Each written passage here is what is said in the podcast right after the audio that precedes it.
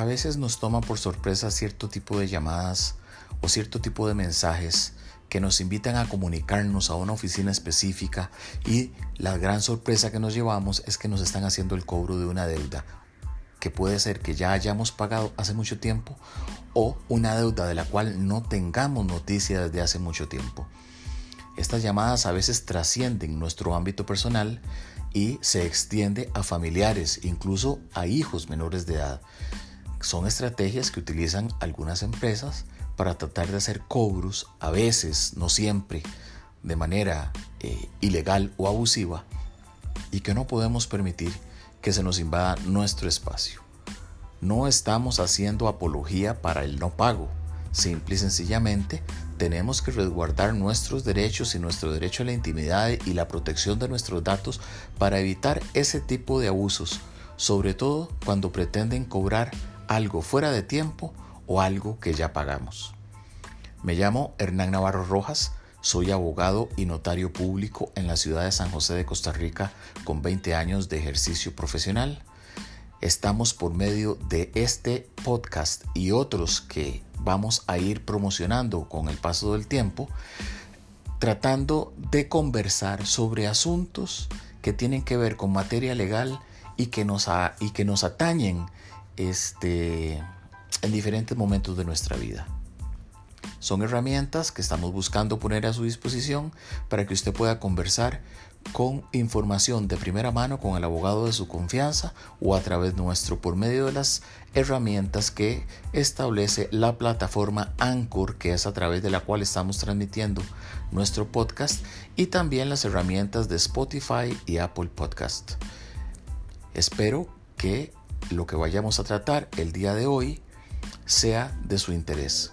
Conversaremos en esta primera entrega sobre las llamadas y el acoso telefónico para el cobro de deudas. Empezamos.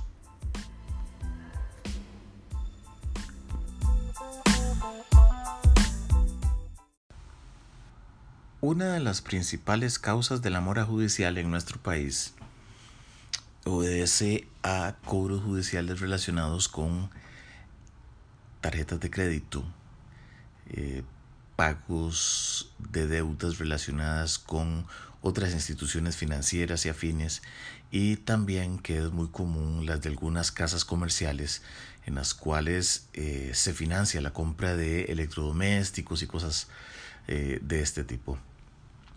Resulta ser que en los últimos seis meses, por lo menos es la experiencia en mi oficina, empecé a recibir llamadas de personas que indicaban que recibían mensajes y llamadas bastante hostiles para pretender hacerles el cobro de deudas que ya habían pagado hace bastante tiempo y de las cuales ya la persona ni disponía de los recibos de, cancelación.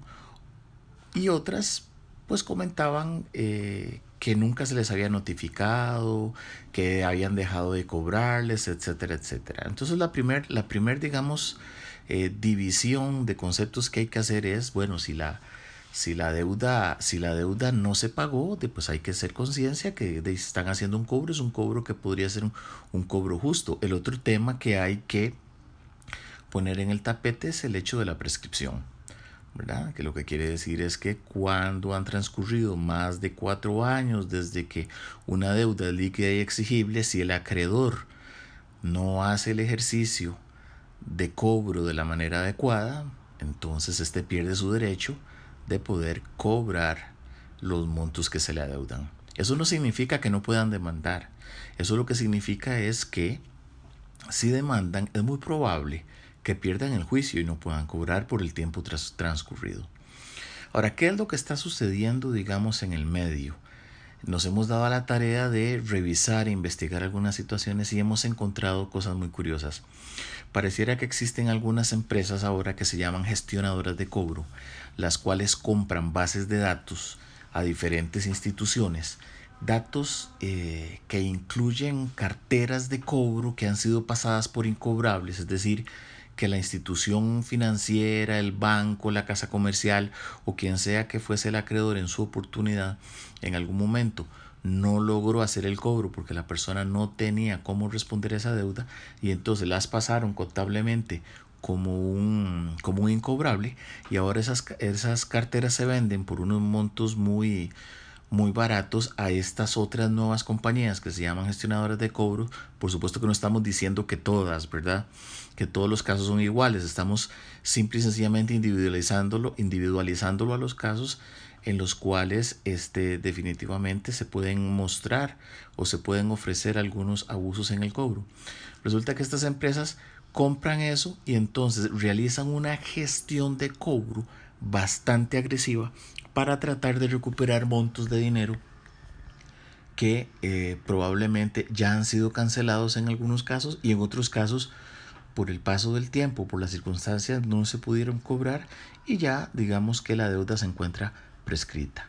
Reitero que la prescripción eh, obedece a esa posibilidad que, que tiene el acreedor de cobrar en un tiempo determinado, que la mayoría de estos casos usuales es de cuatro años, y por no haber hecho, por no haber hecho su ejercicio de cobro dentro del plazo, pues pierde la posibilidad de eh, obtener la recuperación de esos montos. Entonces, ¿qué es lo que sucede? Estas empresas empiezan a utilizar cierto tipo de tácticas que son muy hostiles, son realmente eh, a veces un poco, pues, eh, para decirlo con una palabra elegante, son bajas las estrategias que utilizan. Y entonces llaman a los familiares, llaman a los amigos, incluso han llegado a llamar a los patronos de los deudores. Tenemos que tener claro que las personas que asumimos un crédito tenemos una obligación para con un acreedor, ¿verdad? El que fía asume la deuda, Para utilizar un término coloquial, esto lo que quiere decir es que si en esas si en ese tipo de transacciones hubo una persona que prestó su firma para garantizar la deuda, entonces esta persona tiene que asumir en caso de que el deudor, que es el obligado principal, no pague, entonces el fiador va a tener que asumir eh, el pago de esa deuda, ¿verdad? Ahora bien, ¿qué es lo que sucede y qué es lo que está sucediendo en la vida real? Eh, empiezan a llegar mensajes de texto donde le indican a la persona que ya lo están pasando al cobro, que el juez les dijo, que se le está notificando y una serie de palabras que son propias de eh, digamos, del lenguaje forense que utilizan los abogados, solamente que mal empleadas. Entonces las personas se asustan, porque cuando, cuando escuchan que el juez, que la notificación y una serie de cosas más, las personas a veces se alarman. Lo cierto es que lo único que puede notificar una resolución de un cobro es un juez de la República a través de una resolución, ¿verdad? Y eso lo hacen a través del notificador del despacho, a través de la fuerza pública o cuando el acreedor ha pagado los servicios de un notario público para que le notifiquen a la persona que debe dinero. Esa notificación de que debe dinero, si se hace de la manera adecuada, no significa necesariamente que hay que pagar. Lo que significa es que usted tiene que acudir donde un profesional de su confianza para que esta persona pueda estudiar la resolución y pueda valorar si existe la posibilidad de que le cobren o que no le cobren, ¿verdad? Porque el acreedor, el acreedor siempre va a querer cobrar y va a realizar todos los pasos necesarios para tratar de recuperar su dinero. Sin embargo, aquí lo que estamos señalando son esas eh, estrategias digámoslo así, desleales, esas estrategias burdas, donde le dicen, a veces llaman a la mamá del deudor y le dicen, mire, es que a su hijo lo vamos a meter a la cárcel si no paga, y empiezan a generar un conflicto familiar, ¿verdad? Que es el medio de presión que se utiliza para que la persona haga un pago o llegue a un arreglo. Y ya vamos a hablar de cuáles son los alcances de eso. Tenemos casos donde las empresas, estas acreedoras, ¿verdad? Que se han subrugado los derechos, es decir, compraron la deuda, por decirlo de alguna manera, en estas bases de datos y ahora pretenden cobrar. Han llegado hasta el extremo de llamar a los patronos. Todas esas llamadas son ilegales. La única manera que existe de poder hacer el cobro es al deudor principal o a sus fiadores. Entonces no pueden caer en la trampa de este tipo de estratagemas burdas. Por supuesto que cuando se llama a un patrón y se le dice, mire, ando localizando a fulanito, porque fulanito me debe plata, etcétera, etcétera, etcétera, haga usted lo necesario para que pague, eso genera un conflicto entre la relación obrero-patronal, porque entonces ya se está generando una molestia al patrono, ¿verdad? Y entonces pone en evidencia una situación con respecto al deudor, que en este mismo caso sería el empleado, eh, eh, la cual daña, digamos, la confianza que tiene el patrono sobre el empleado. Y muchas veces esta confianza se daña de manera, este, de manera viciada. ¿Por qué? Porque tal vez la persona no debe, tal vez la persona ya pagó. Lo que pasa es que ha transcurrido tanto tiempo que llegó y cayó en manos de alguna compañía inescrupulosa que trata de cobrar dos veces el monto que ya ustedes pagaron. Entonces vamos a ver, las llamadas a veces suelen ser bastante hostiles, se les habla de manera inadecuada, eh, a veces mandan cartas por medio de eh, mensajes, eh, perdón, mensajes no, por medio de archivos adjuntos en el WhatsApp o en un correo electrónico con características que es lo que quiero transmitirle a nuestros oyentes en el sentido de que tienen que abrir los ojos. No siempre todos los cobros corresponden a asuntos, digámoslo así, correctos, ¿verdad? Con intenciones correctas sería la palabra. ¿Qué es lo que sucede? Que utilizan, se, se, hacen, se, hacen, se hacen firmar como asesores legales, pero resulta que no están incorporados al colegio de abogados. Eh, firman con un solo apellido, fulanito de tal y el apellido es tal. ¿verdad? No ponen los dos apellidos, es decir, no dan toda la información. Si usted los contacta por teléfono, además de que tratan de asustarlo para que usted pague algo que tal vez ya pagó, ¿verdad? Este, lo que hacen es que no le dan toda la información completa. ¿verdad? Le dicen que están grabando la llamada, pero si usted dice que usted va a grabar, pues entonces ellos se disgustan. Este, usted le pide que les manden la información para saber desde cuándo nos está pagando y oponen miles de excusas diciendo que no se puede, que como eso es un proceso, etcétera, etcétera, y se limita única y exclusivamente a la labor de amedrentar a, sus víctimas, vamos a decirlo con la palabra que es, a amedrentar a sus víctimas en este sentido para tratar de obtener un arreglo de pago un pago. ¿Cuál es el problema de llegar a un arreglo de pago? El problema de llegar a un arreglo de pago consiste en que si usted hace un arreglo de pago en una deuda que ya de acuerdo a la ley no era necesario pagar porque había transcurrido el plazo, entonces cuando usted paga interrumpe la prescripción y entonces los cuatro años empiezan a correr a partir del momento en que usted hace el depósito.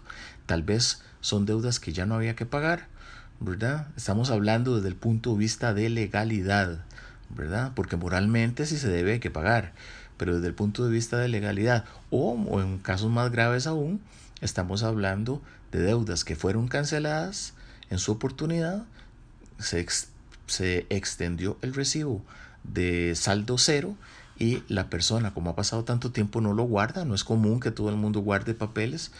Las cosas están cambiando. Hoy por hoy con todas las reformas fiscales y una serie de cosas más, pues obligan a que se lleven más controles. Pero normalmente las personas no guardan los documentos y nos encontramos este, con que después no tenemos cómo defendernos ante un eventual cobro y podrían eventualmente hacernos pagar dos veces eh, la misma cantidad.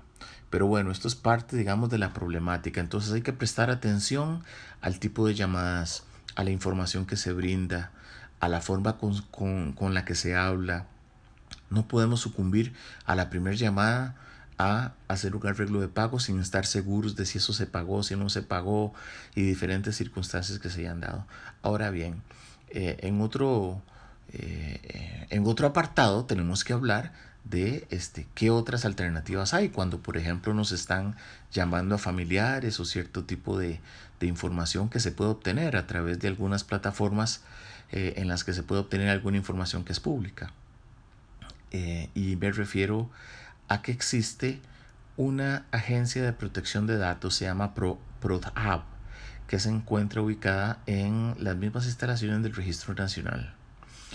Eh, a través de esta agencia y a través de su página web eh, existen unos formularios por los cuales uno puede solicitar que le indiquen en cuáles bases de datos aparece inscrito y pedir que lo retiren de esas bases de datos o pedir efectivamente que ciertos tipos de números de teléfono o de ciertas personas que tal vez usted haya declarado en algún momento en una encuesta, en una entrevista, en algún formulario de, de conozca a su cliente, tal vez que, que se dieron algunas referencias, eh, estas personas utilizan toda esa información para tratar de ejercer presión. Entonces usted a través de la agencia PROA puede lograr minimizar que su información se difumine entre las diferentes bases de datos y pedirle a esas empresas que borren esos datos. Y entonces usted cierra los portillos para que eh, se vea expuesto a este tipo de llamadas tan molestas.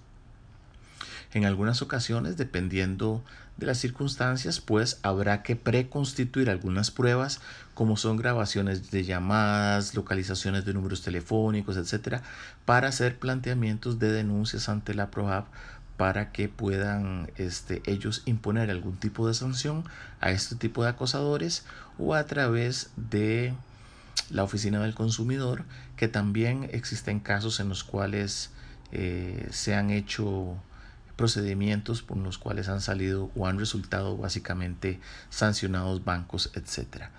No está de más decir que eh, el tema es un tema complicado, es un tema de prueba, específicamente de prueba, y mientras no se tengan las pruebas, acudir a algún tipo de estas instituciones a tratar de eh, neutralizar este tipo de llamadas se torna un poco difícil.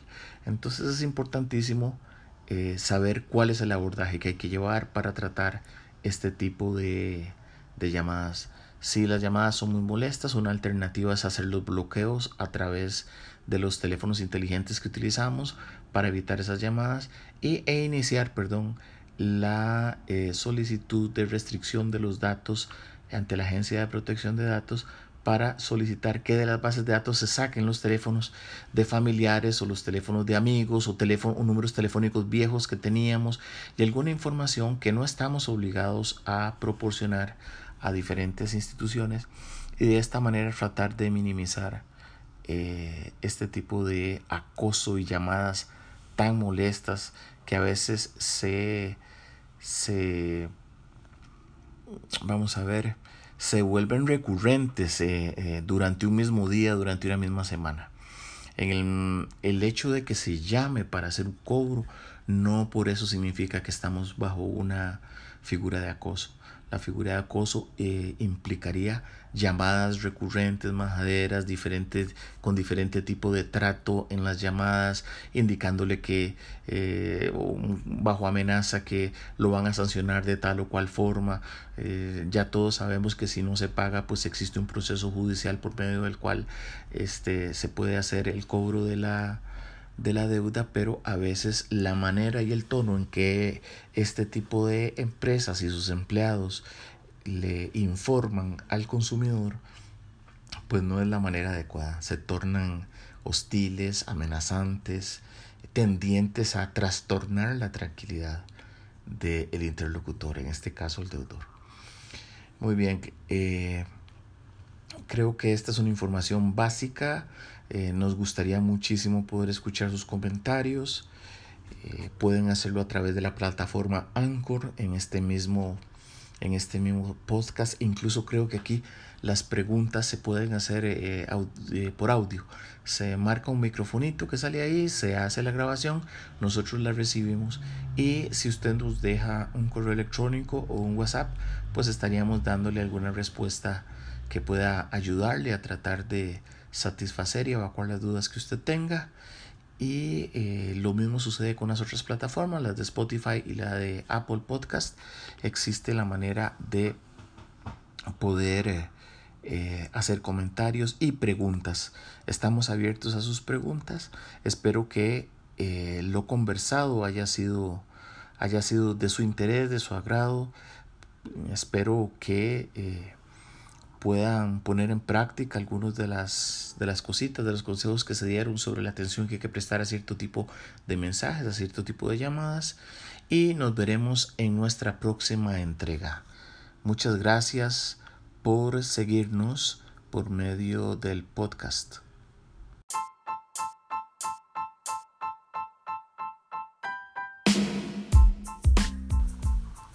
Muchas gracias por su atención.